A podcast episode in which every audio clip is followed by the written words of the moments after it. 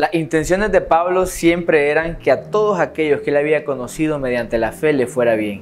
Esta es entonces la oración que él hace por la iglesia en Efesios 3:16. Leeré la versión de hablado y dice, Pido al Padre que de su gloriosa riqueza les dé a ustedes interiormente poder y fuerza por medio del Espíritu de Dios. Lo primero que Pablo establece es saber a dónde buscar y a quién pedir. Por eso las primeras palabras son pido al Padre. Eso es lo primero que hoy debemos conocer y entender en lo que estamos atravesando.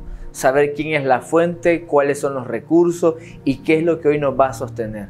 Lo segundo muy importante es saber qué pedir.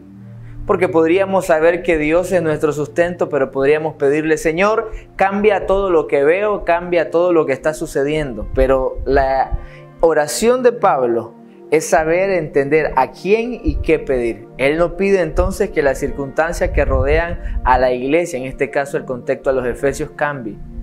La oración no es para que lo que estás viendo sea transformado, sino primero nuestro interior sea transformado. Es acá donde Pablo dice, yo puedo pedir algo, pero lo que voy a pedir es esto, que de esa riqueza que Él tiene, les pueda dar a ustedes. Y ahora dice entonces, ¿dónde tiene que haber eso que le está pidiendo en riqueza el ser fortalecido?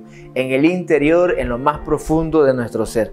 ¿Dónde están nuestras fuerzas entonces para vivir lo que hoy estamos atravesando?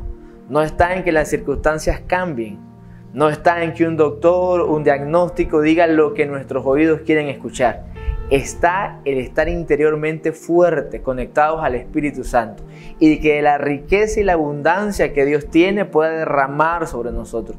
Y ahí es donde Pablo dice, quiero que les vaya bien. Y para que nos vaya bien, lo primero es estar fortalecido. Mi oración y mi consejo es este. Primero, entendamos a quién pedir, entendamos qué pedir. Y comprendamos entonces que de la riqueza y la abundancia Dios va a derramar sobre nosotros. Tienes al Espíritu Santo tienes lo necesario para vivir lo que estás atravesando.